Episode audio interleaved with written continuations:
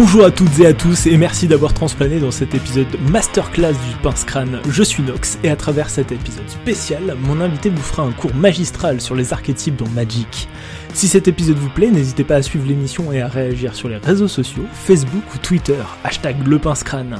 Maintenant, à vos places, sortez un papier et un crayon. Attention, le prof arrive.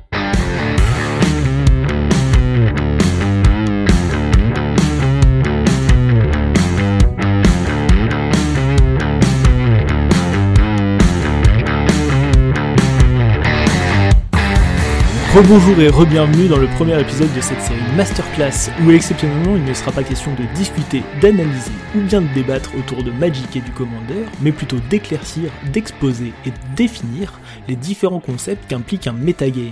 Dans cette émission, nous allons vous introduire la notion d'archétype dans le jeu, et pour ce faire, je serai accompagné de celui qui se distingue par son éloquence et sa capacité à transformer des piles de boue en decklist performante, celui qu'on appelle l'alchimiste du duel commandeur, j'ai nommé Crimlune. Salut Crimlune, comment tu vas? Oh Bah ça va très bien, surtout avec une introduction élogieuse. Je me suis fait euh, gentiment conseiller par tes compères. bon, avant de nous lancer dans ce cours magistral, est-ce que tu peux te présenter aux auditeurs? Oui, donc, bah, donc effectivement, mon pseudonyme c'est Crimlune. Euh, j'ai commencé le commandeur euh, juste au moment du passage au 20 PV, euh, vraiment au même à ce moment-là. J'ai commencé à jouer compétitivement un petit peu après. ça a été mon premier format compétitif et donc j'ai fait mes armes dans ce format. Après, j'ai fait un petit peu de Legacy pour voir, toujours un peu de limité, mais je suis essentiellement un joueur de commandeur. Et effectivement, ce que je préfère, c'est globalement builder dans ce format, puisqu'il ouvre, il ouvre énormément d'opportunités de, de deck building. Alors, Dès à présent, nous allons nous attaquer à la roue des archétypes. Alors, à titre personnel, j'ai connu les terminologies de deck au fur et à mesure de mon apprentissage dans Magic, euh, comme beaucoup de joueurs. Puis la première fois que j'ai vraiment structuré ça, c'était grâce à un article de Zombie 133 sur Magicville appelé L'art de classifier un deck. Du coup, Kremlin, qu'est-ce que c'est que la roue des archétypes?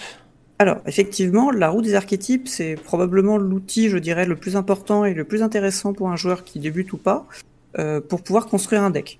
Comme je le disais, moi, ce qui m'amuse le plus dans Magic et dans ce format, c'est essentiellement le deck building, et donc c'est un outil que j'utilise euh, quasiment systématiquement quand je, prévois un paquet. Et euh, on aura l'occasion de parler dans d'autres situations, mais c'est encore plus vrai, je pense, en commandeur par rapport à d'autres formats.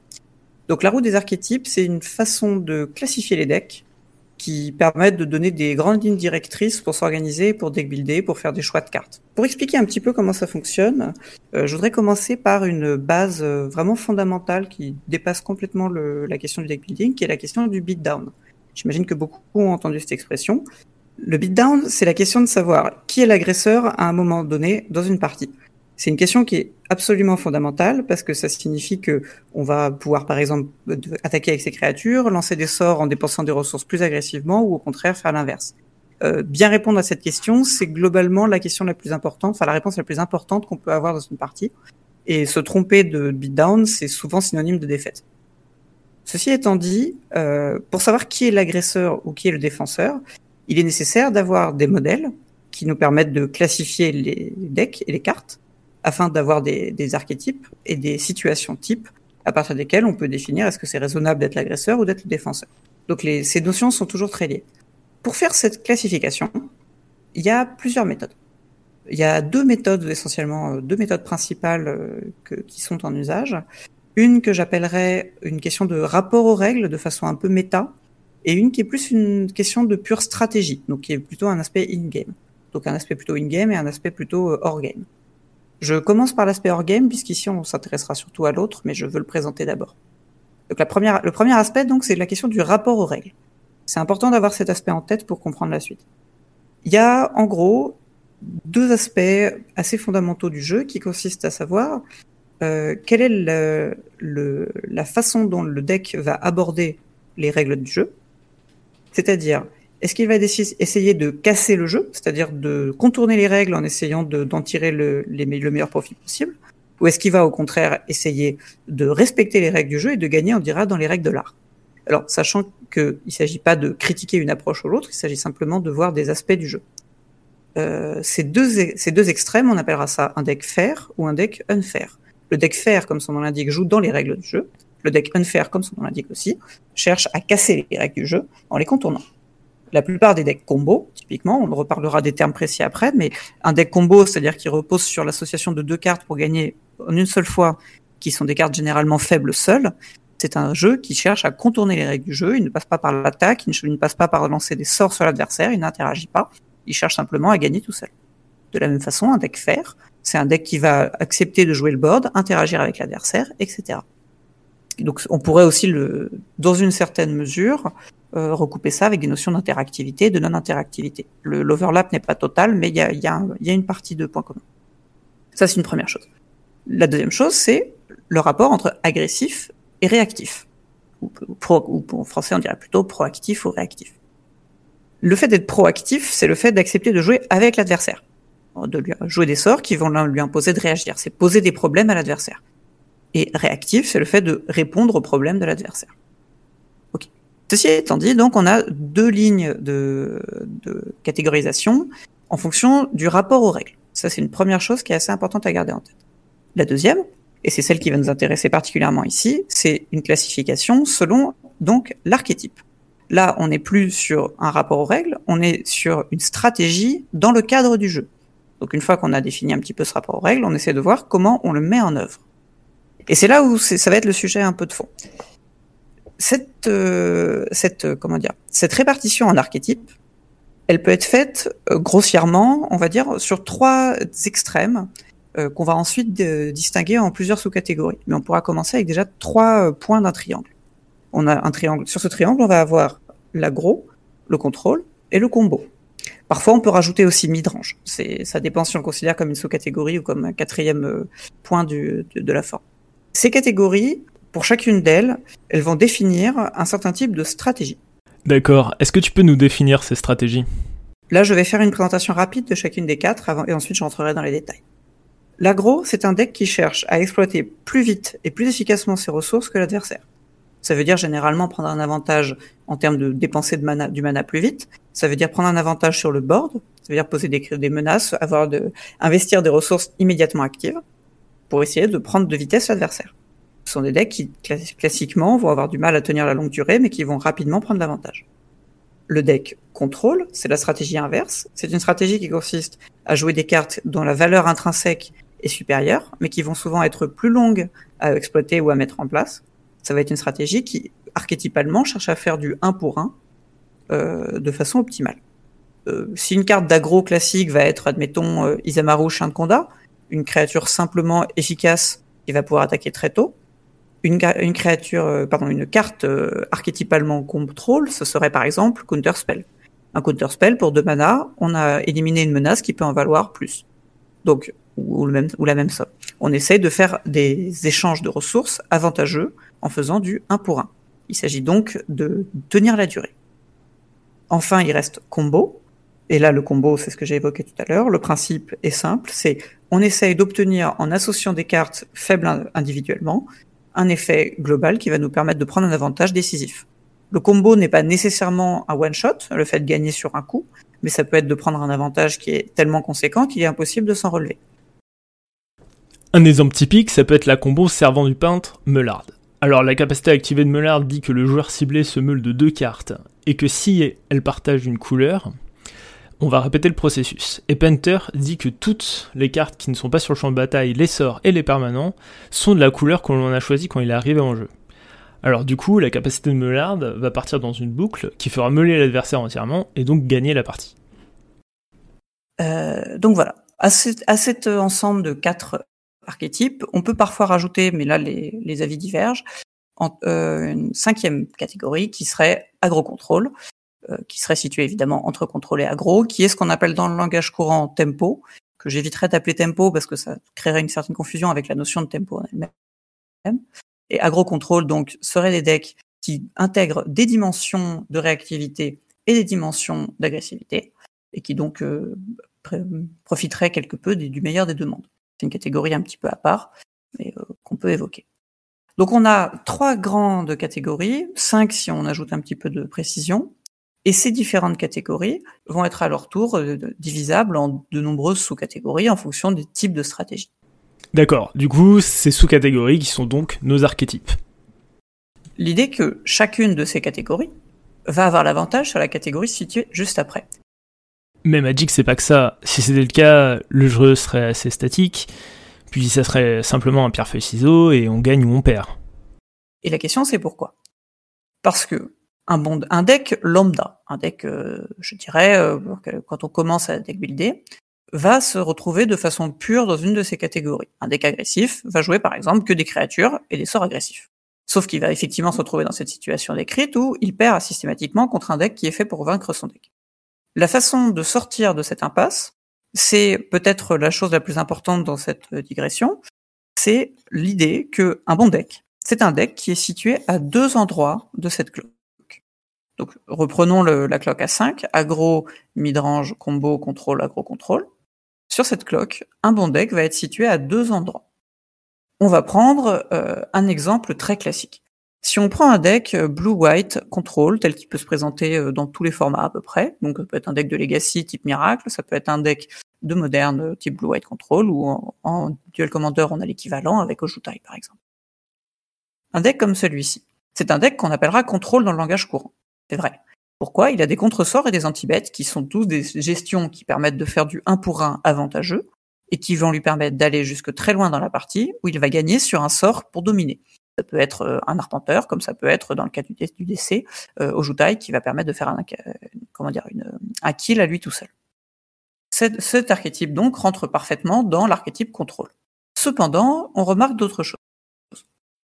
Pour pouvoir faire ça, c'est un deck qui a besoin aussi de piocher des cartes. S'il se contentait de faire du 1 pour 1, il arriverait à une situation de top deck où l'adversaire top deck, et euh, si le top deck mal, il perd.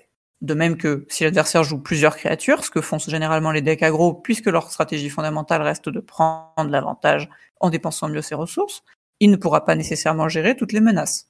La solution à ça, c'est d'intégrer des éléments sur son deck qui soient des éléments qui ne sont pas naturellement euh, les siens. Et au cas particulier, la faiblesse de contrôle, c'est quoi? C'est aggro. La faiblesse de contrôle étant aggro, il faut prendre une dimension de gameplay qui va être avantagée contre aggro. Généralement, cette dimension, dans le cas de Blue White Control, ça va être midrange. Une carte comme Wrath of God permet de détruire plusieurs créatures en une seule fois. Ça fait un card d'advantage brut au prix d'une carte qui coûte assez cher en mana. Concrètement, c'est une carte qui est typique de midrange. Alors, je sais que dans le langage courant, quand on parle de midrange, on pense pas forcément à des Wrath of God.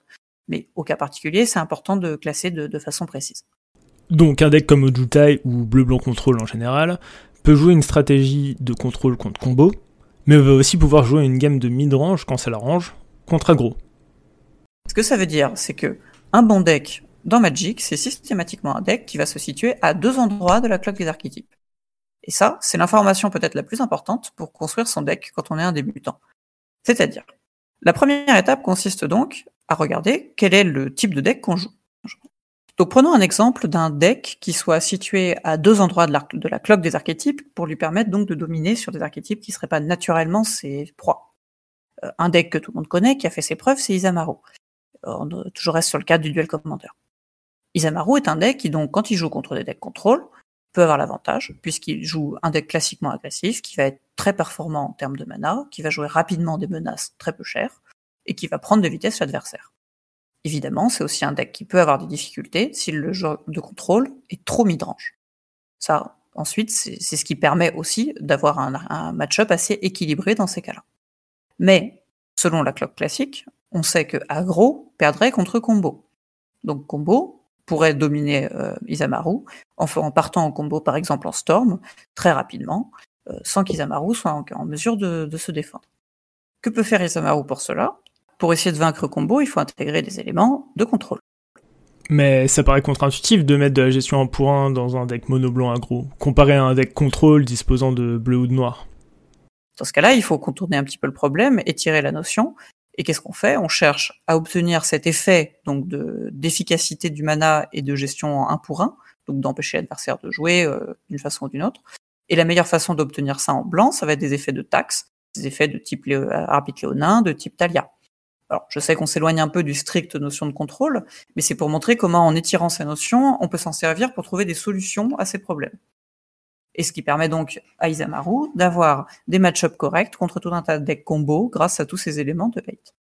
De la même façon, contre les autres agros, Isamaru va intégrer naturellement dans les forces de sa couleur mono blanc. Il va être capable d'intégrer des arpenteurs ou des créatures avec un coût de mana plus élevé et qui vont générer de la value.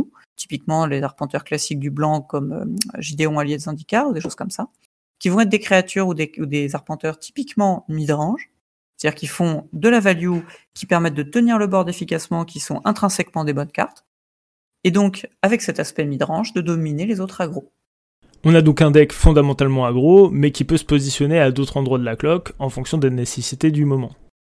Un deck qui, normalement, devrait perdre contre un autre archétype, mais qui en fait parvient à le dominer régulièrement. C'est un deck sur lequel on peut avoir la puce à l'oreille. Un deck combo qui régulièrement pourrait vaincre un contrôle, un deck aggro qui régulièrement euh, pourrait vaincre des midranges, ça, ça, signifie généralement que ce sont des decks dont les cartes ou les interactions sont trop puissantes. Et on s'aperçoit en observant les cartes ban et les archétypes ou les decks qui se sont retrouvés bannis dans les différents formats, que un deck euh, ban-worthy, un deck qui mérite son ban, c'est généralement un deck qui a trop d'endroits en même temps sur la cloque sans diluer son plan de jeu. Du coup, on peut le voir aussi dans l'autre sens.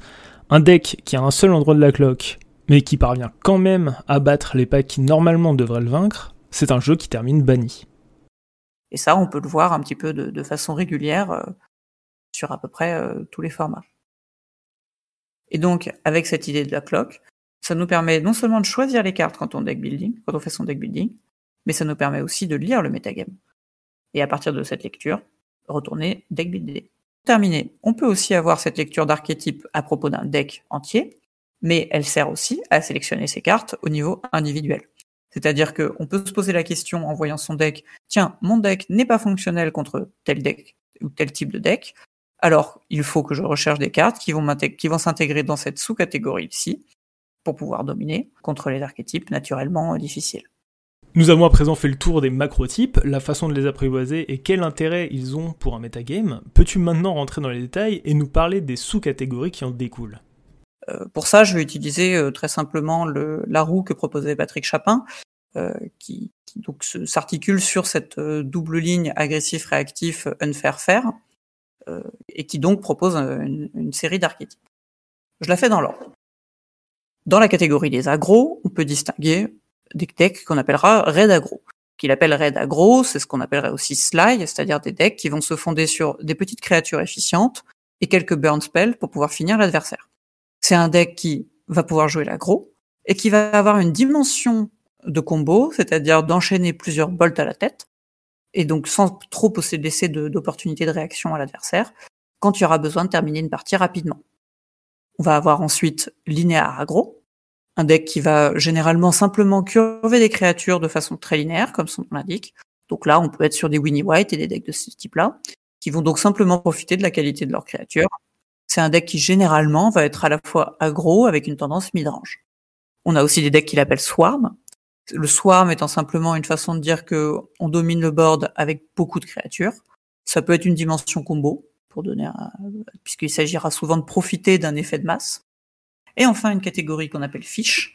Fish étant généralement l'idée de jouer un nombre assez restreint de menaces en les protégeant avec des sorts de contrôle. C'est donc une forme d'agro-contrôle. Typiquement, le, le, fiche classique était ondin ou euh, comment slivoïde, des créatures qui vont se protéger seules, qui vont être associées à des, des types de sorts de type contre-sort, etc., etc.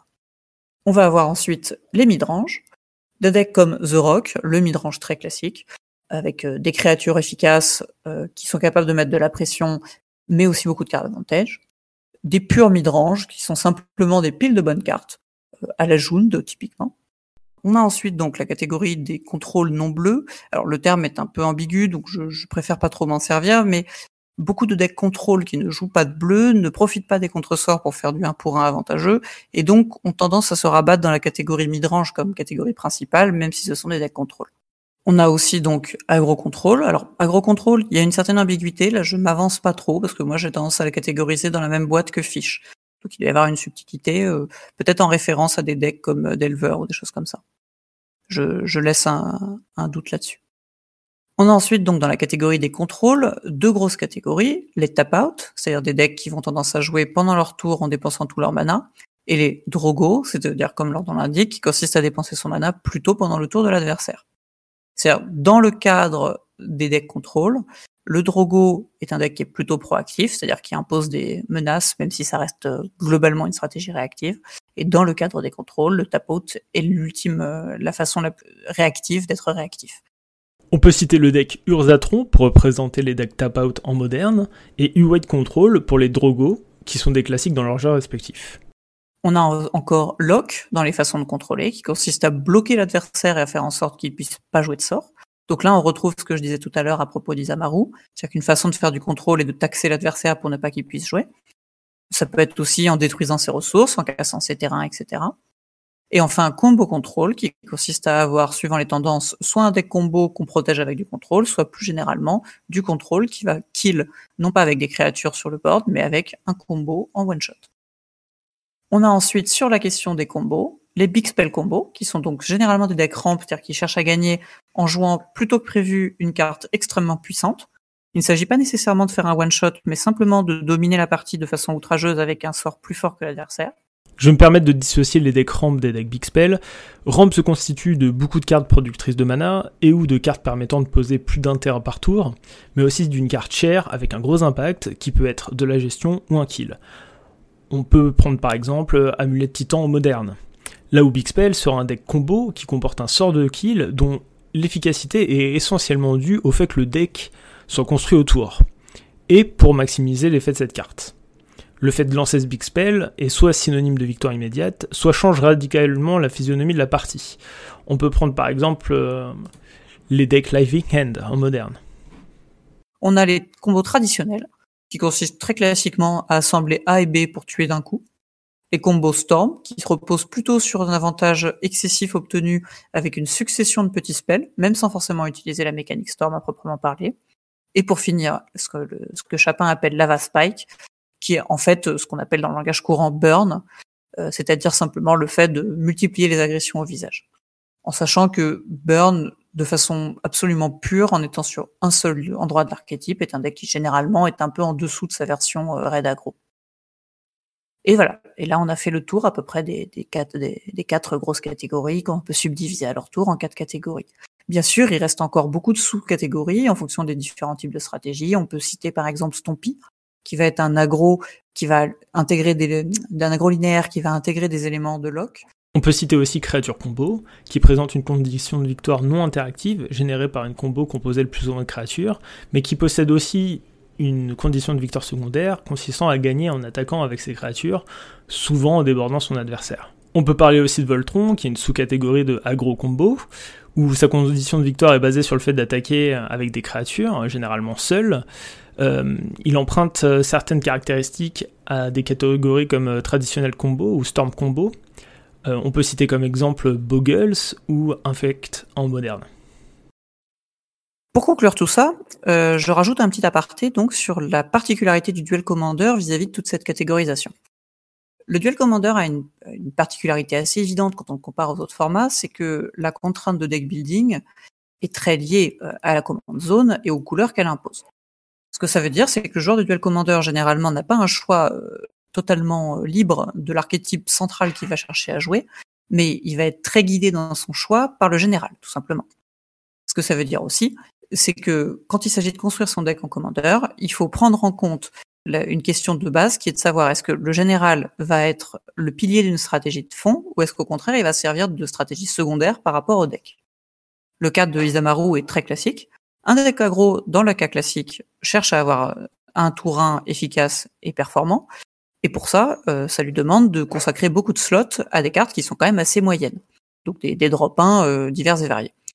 En ayant une command zone qui fait un drop-in directement efficace et optimal, ça lui permet de consacrer plus de slots à des cartes d'une meilleure qualité globale, et donc mécaniquement de tendre vers le midrange. Et donc, avec cette logique de base qui va être d'avoir un deck naturellement aggro, mais dont la contrainte va naturellement le faire tendre vers le midrange, on a déjà d'ores et déjà trouvé la mécanique de base de Isamaru et on sait qu'en le buildant, on va pouvoir consacrer une partie des slots à ces deux archétypes. La plupart des decks de Duel Commander vont donner une espèce d'indice à partir de leur command zone sur quelle est la façon optimale de le builder. Ce qui ne veut pas forcément dire que ça fera un bon deck systématiquement, mais ce qui veut dire que on a un premier regard sur ce qu'il est possible de faire. Le Duel Commander se, prête bien à ça. Pour reprendre un autre exemple, un deck comme euh, Kess, qui naturellement, via ses couleurs, euh, se prête très bien à un plan contrôle, qui a de quoi faire du 1 pour 1 très efficace, peut se permettre donc d'avoir une command zone qui, naturellement, va lui permettre d'avoir cette dimension mid-range euh, en créant du card advantage euh, de façon récursive avec sa capacité. Et donc, de la même façon qu'Isamaru, une command zone mid-range permet d'avoir un plan de jeu de base euh, qui soit très contrôle. Dans le cas d'Isamaru, la command zone donne le plan de base. Dans le cas de Kess, au contraire, elle sert de deuxième plan. Dans un cas comme dans l'autre, la command zone est un élément fondamental à prendre en compte pour définir ta position au sein de la cloque des archétypes. On arrive donc à la fin de cet épisode spécial Masterclass. Merci d'avoir écouté cette émission. Merci à toi, Kremlin, d'être venu. Bah merci de m'avoir invité. N'hésitez pas à suivre l'émission et à réagir sur les réseaux sociaux, Facebook, Twitter, hashtag le Vos conseils, vos opinions sont la bienvenue. Et même pourquoi pas, si vous souhaitez intervenir et présenter un sujet qui vous tient à cœur, n'hésitez pas à me contacter sur ces diverses plateformes. Merci encore pour votre écoute, je vous souhaite euh, plein de bons top decks et pas trop de manades. C'était le pince crâne, salut Merci à tous et au revoir